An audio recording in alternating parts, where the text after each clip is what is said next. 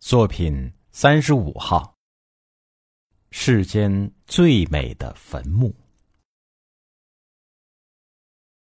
我在俄国见到的景物，再没有比托尔斯泰墓更宏伟、更感人的了。完全按照托尔斯泰的愿望，他的坟墓成了世间最美的、给人印象最深刻的坟墓。它只是树林中的一个小小的长方形土丘，上面开满鲜花，没有十字架，没有墓碑，没有墓志铭，连托尔斯泰这个名字也没有。这位比谁都感到受自己的生命所累的伟人，却像偶尔被发现的流浪汉。不为人知的士兵，不留名姓的被人埋葬了。谁都可以踏进他最后的安息地，围在四周稀疏的木栅栏是不关闭的。保护列夫·托尔斯泰得以安息的，没有任何别的东西，唯有人们的敬意，而通常。人们却总是怀着好奇去破坏伟人墓地的宁静。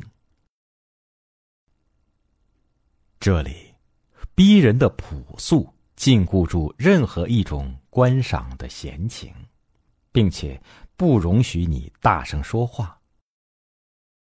风儿抚林，在这座无名者之墓的树木之间飒飒响着。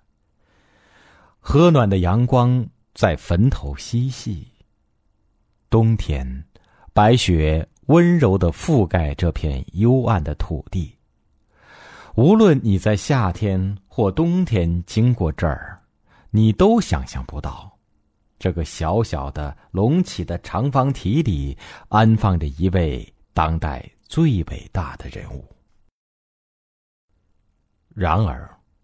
恰恰是这座不留姓名的坟墓，比所有挖空心思用大理石和奢华装饰建造的坟墓更扣人心弦。在今天这个特殊的日子里，到他的安息地来的成百上千人中间，没有一个有勇气，哪怕仅仅从这幽暗的土丘上摘下一朵花，留作纪念。